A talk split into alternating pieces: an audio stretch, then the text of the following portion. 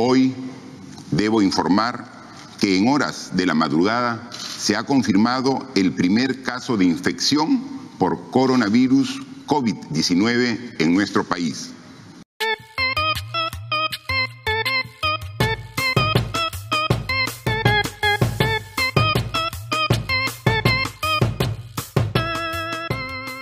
Radio BioI, un podcast de la Reserva de Biosfera Oxapampa Shaninka Yanesha, producido con el apoyo de la cooperación alemana. Con Chris Landauro.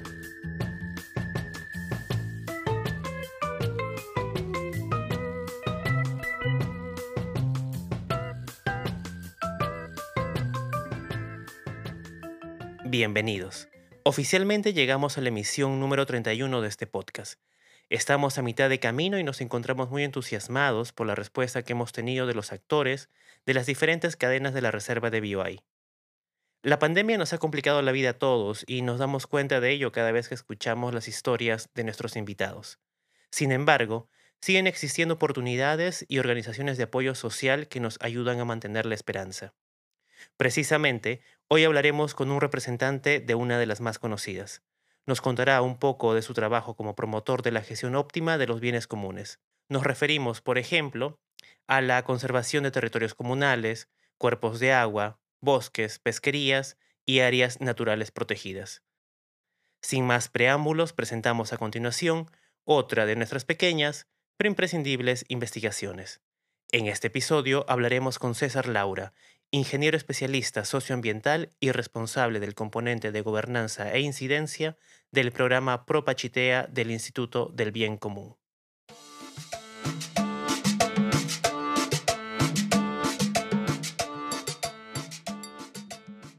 Bueno, César, vamos a empezar el primer bloque y a modo de presentación quiero que le cuentes a la audiencia cuál es tu cargo y qué tareas desempeñas. Eh, bueno, eh, yo actualmente colaboro con el Instituto del Bien Común, eh, programa Propachitea. Eh, soy responsable del componente de gobernanza e incidencia aquí en el programa.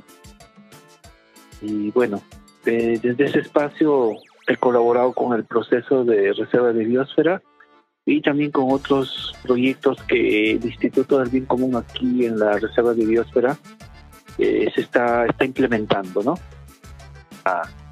en la, aquí en paisaje, en la, en la cuenca, ¿no? Ellos este, inicialmente eh, empezaron en alianza con otras organizaciones eh, académicas, tanto peruanas como del extranjero, empezaron a hacer trabajos de investigación aquí eh, aquí en la zona, ¿no? Sí.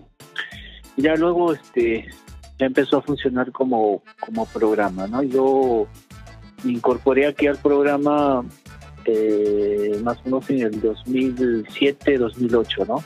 Eh, que yo me sumé al equipo del, del programa. Dime, ¿De qué manera participó el, Instituto de Bien Común en el proceso de reconocimiento de la reserva de BioI, este proceso que se hizo ante la UNESCO? Ya, a ver, este, en verdad es que es un proceso bien, este, ha tenido un proceso eh, con varios hitos eh, bastante participativo en todo momento siempre buscó involucrar cada vez a más actores y por eso es que creo que más de uno llamamos a este proceso una suma de esfuerzos, ¿no? ¿Y en ese tiempo ha habido algún hecho particularmente destacable, algún hito que valga la pena recordar? Eh, un hito importante en todo este proceso tan que ha sido un poco extenso eh, ha sido el año 2005. Eh, el 2005 eh, fue el primer intento para que las autoridades de Oxapampa, tanto autoridades regionales, locales, eh, líderes de las organizaciones indígenas, del sector privado, de la prensa, etcétera, etcétera, puedan ellos firmar un formulario de, respaldo, ¿no? Todo este proceso para que pueda ser enviado a la UNESCO. Eh, hubo un evento aquí grande en el que al final los tomadores de decisión los decidieron no firmarlo porque pidieron que pudiera ampliarse más el, tiempo y se pudiera explicar con mayor detalle eh, el porqué de una reserva de biosfera, por qué este, los objetivos, las funciones y beneficios ¿no? de esta reserva de biosfera.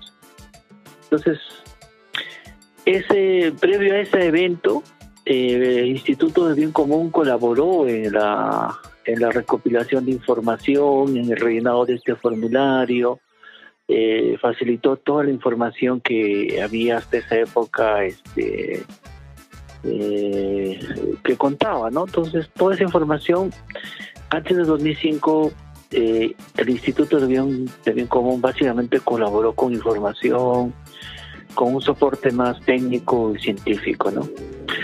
Después del 2005, hubo un, como un padre, vamos a decir así, Ah, en el 2006, eh, el gobierno de ese entonces, mm, el presidente Alejandro Toledo, organizó aquí en Oxapampa un consejo de ministros descentralizado.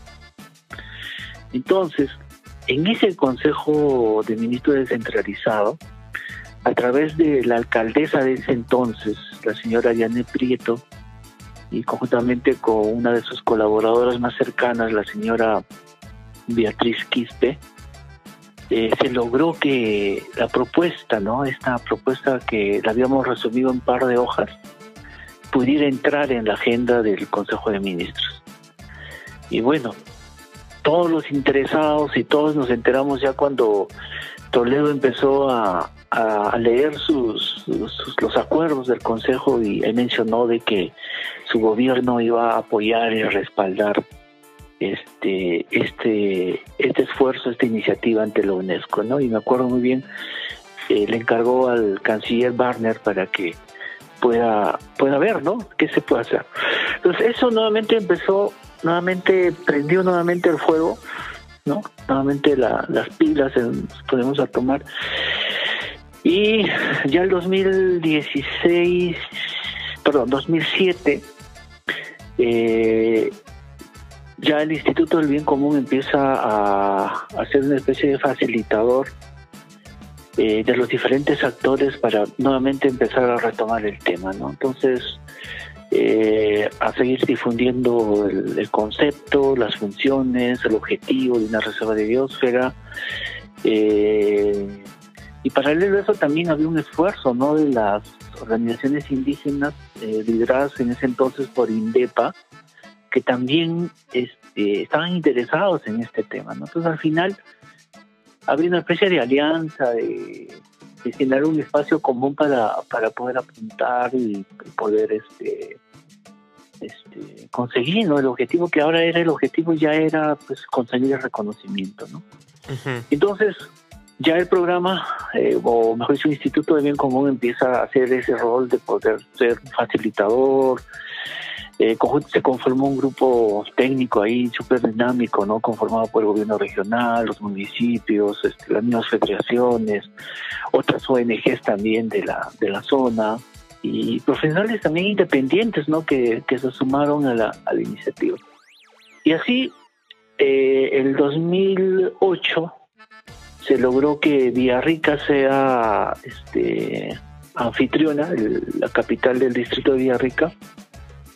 Ya en ese entonces estaba el alcalde Juan Carlos Latorre, él fue el anfitrión con todo su equipo y ahí fue donde se convocó a todas las autoridades nuevamente ya de la provincia, los alcaldes y todos, todos, todos, para que puedan firmar el formulario, ¿no? Entonces, como ya habíamos pasado un proceso más participativo, se había fortalecido todo eso, este, se había actualizado la información y todo eso, eh, las autoridades este, firmaron, ¿no? Entonces firmaron el, el formulario y luego de eso, un mes después, me acuerdo, el, noviembre del 2008, el formulario se le entregó en una reunión histórica para muchos, porque por lo general siempre acostumbramos llevar un formulario, un expediente, una o dos personas, ¿no? En este caso fue una comitiva este, de más de 100, casi 100 personas, ¿no? Que fueron a, entregarle al ministro este, el formulario, ¿no? Tanto así fue que en ese entonces el licenciado Luis Alfaro, que estaba en el gabinete de asesores del ministro Brack, tuvo que, que ver y ver y creo que le facilitaron un ambiente pues frente a de acuerdo a, donde funcionaba el Ministerio del Ambiente en ese entonces, no eran las oficinas del CONAP, que ahí está por Guardia Civil ahí en, Lima, ¿no? Entonces, en ese fue un local de, de los médicos, algo así que recuerdo. En ese ambiente pues estuvimos representantes acá de Oxapampa, de, los distritos. Fue el mismo, en ese entonces era el presidente regional con todo su consejo regional, representantes de las cámaras de, turismo de Oxapampa, de Pozuzo, de Villarrica, de Bermúdez, eh, líderes de las organizaciones indígenas, un buen grupo, más los aliados que teníamos en Lima, ¿no? como la Universidad Agraria, este, organizaciones de cooperación como TNC, Pro Naturaleza, eh, académicos, un, montón de gente, un montón de gente y, me acuerdo Brad que estaba contentísimo, ¿no? Y, él dijo, no me acuerdo bien, de que mientras que en otros lugares pues están quemando llantas, están este, reclamando, aquí había un grupo pues unido, ¿no? Que estaba dispuesto a asumir un reto, ¿no? Que es conseguir este título, pero no solo el título, sino es este cómo hacer una buena gestión de este espacio, de este territorio, ¿no? Que ahora es reconocido por la UNESCO. Eh, si bien lo reconoce la UNESCO, pero en verdad es un reconocimiento que te da la humanidad, ¿no? Que la humanidad te encarga, que te dice, oye, mira, ustedes son un modelo y ustedes pueden hacer un buen, un buen uso de este territorio, pueden ser un modelo para los demás, ¿no? Entonces, así fue. Este, mm, eso fue esa parte que le tocó al Instituto del Bien Común, conjuntamente con otros aliados que también pusieron su parte, que pusieron, que pusieron el hombro. Es que en 2010, pues, el 2 de junio, eh, cuando se reunió el Comité de Coordinación de la Reserva de la UNESCO, el Comité Hombre y Biosfera, es que reconocen a, Oxapampa, a esta reserva de biosfera que se llama Oxapampa Ashani Kayanesha. La reconocen como la cuarta reserva de biosfera del Perú, ¿no? Vamos a hablar ahora de lo que pasó después de ese reconocimiento, pero lo haremos en el segundo bloque. Es tiempo de una pausa.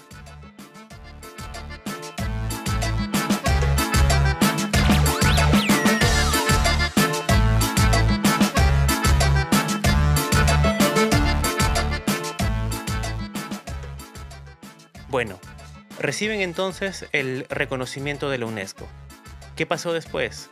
¿Cómo continúa esa historia?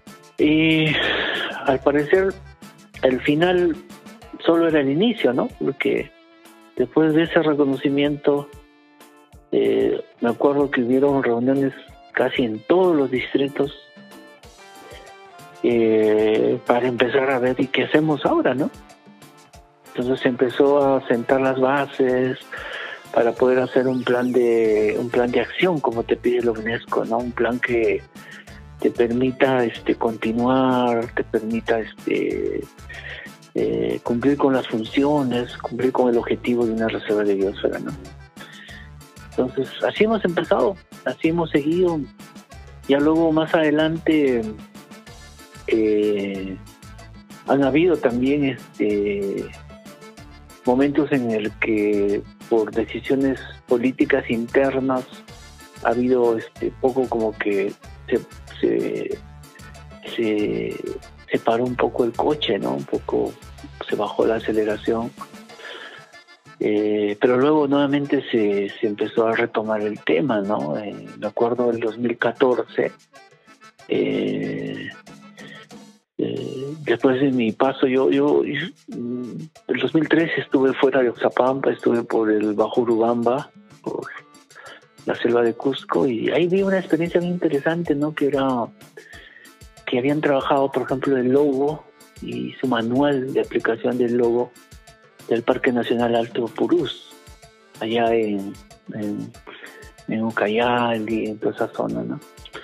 Y verdad me llamó muchísimo la atención. Dije, oye, qué interesante, esto es lo que necesitamos en Oxapampa. Entonces, a mi regreso a Oxapampa en el 2014, eh, le propuse al Instituto del Bien Común nuevamente, digo, oye, pero no trabajamos de Como la cosa un poco se había paralizado, entonces, este proceso de construcción del logo fue nuevamente una especie de locomotora ¿no? que empezó a mover nuevamente el tema, a empezar nuevamente a ver hoy el plan de acción, a empezar a trabajar las instancias de gestión de la reserva de.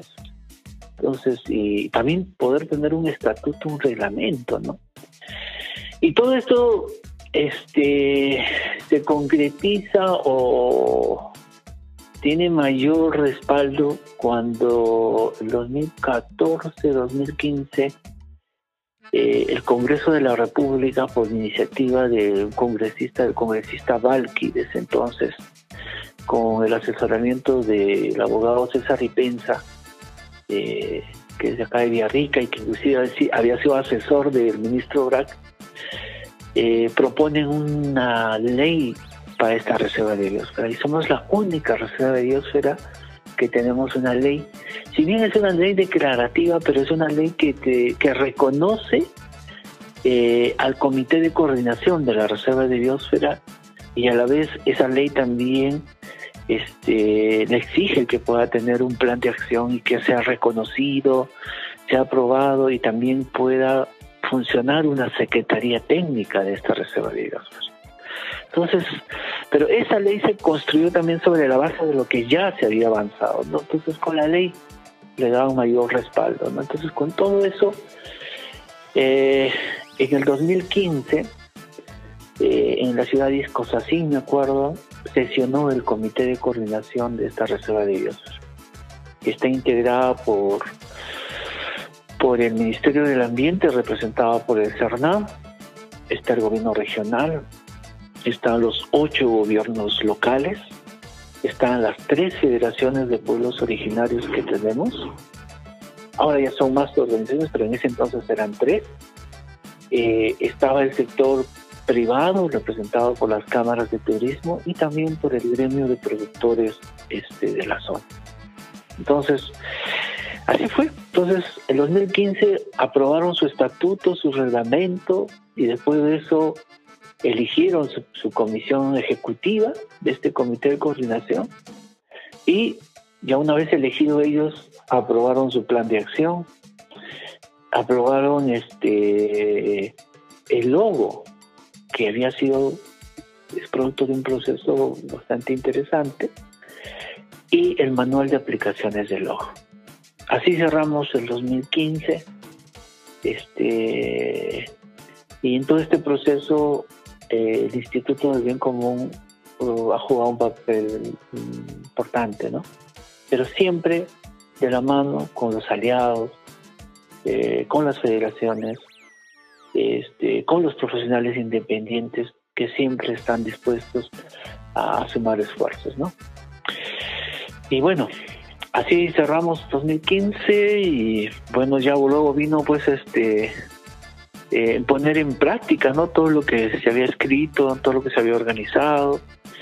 Este, eh, eh, las instancias de gestión de la reserva de biosfera es un espacio de, participación, es un espacio de, de gobernanza.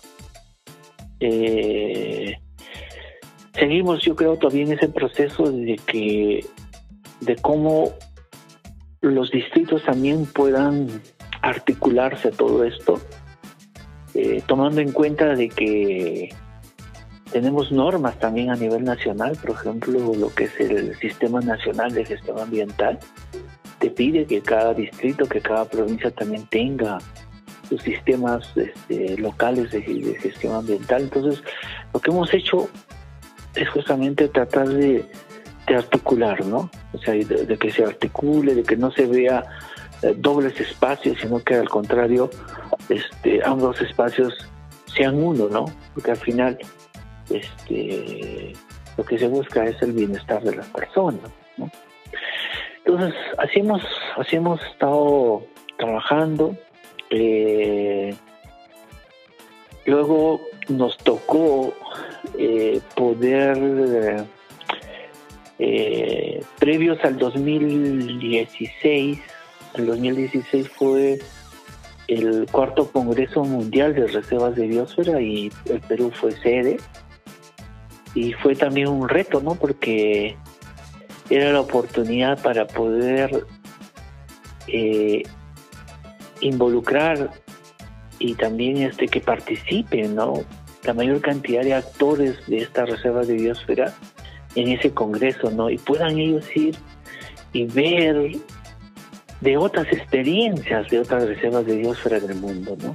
Entonces ha sido bastante interesante, creo que hemos sido la, la única reserva de biosfera que ha ido con, con su presidente regional, con sus alcaldes. Claro, no fueron todos los alcaldes, pero al menos cuatro alcaldes llegaron a ir, estuvieron al menos uno o dos días en el evento.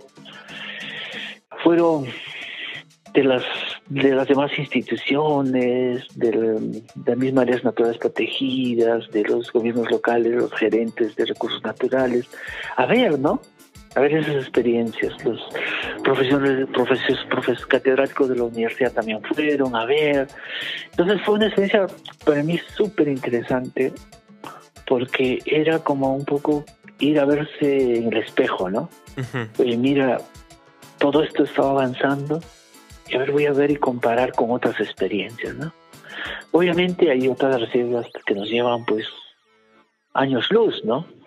pero también hay otras que saludaban y decían, oye, qué bien lo que están haciendo ustedes, ¿no? Y voy a, voy a, este, voy a copiar lo que ustedes están haciendo. Entonces, eso era alentador este, para los participantes, ¿no? Muchos de ellos regresaron motivados a, seguir este, eh, con el trabajo, con los esfuerzos que se estaban haciendo. Entonces, este, luego de eso, eh, en, este, en este Congreso Mundial se aprobó el Plan de Acción de Lima y también hay una declaración de Lima. Sería interesante que esa declaración de Lima, por ejemplo, los amigos del Acuerdo Nacional, le puedan dar una leída. Eh, nuestros congresistas que están en la Comisión de Pueblos Andinos, Amazónicos, Afroperuanos, Ecología y Ambiente, le den una leída a esa declaración de Lima. Porque es un compromiso nuevamente es con la humanidad, un compromiso que tenemos con las futuras generaciones. Y a la fecha, ya somos seis reservas de biosfera en Perú. Y con ese mensaje tan fuerte terminamos esta parte de la entrevista. En el siguiente episodio escucharemos la continuación. Espero que puedan acompañarnos.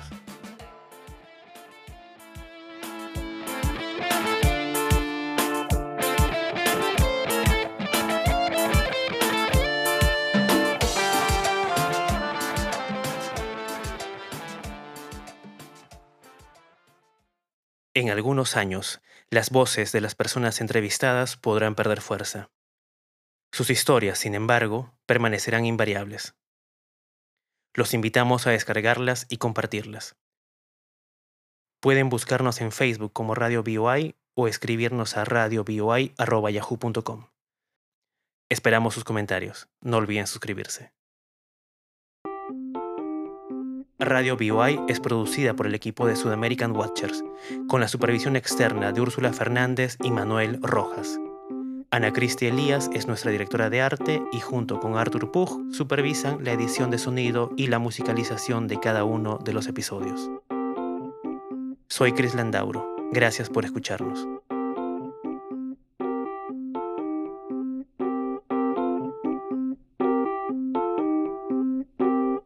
Programa llega a ustedes gracias al apoyo de la Cooperación Alemana para el Desarrollo implementada por la GIZ a través del programa ProAmbiente 2.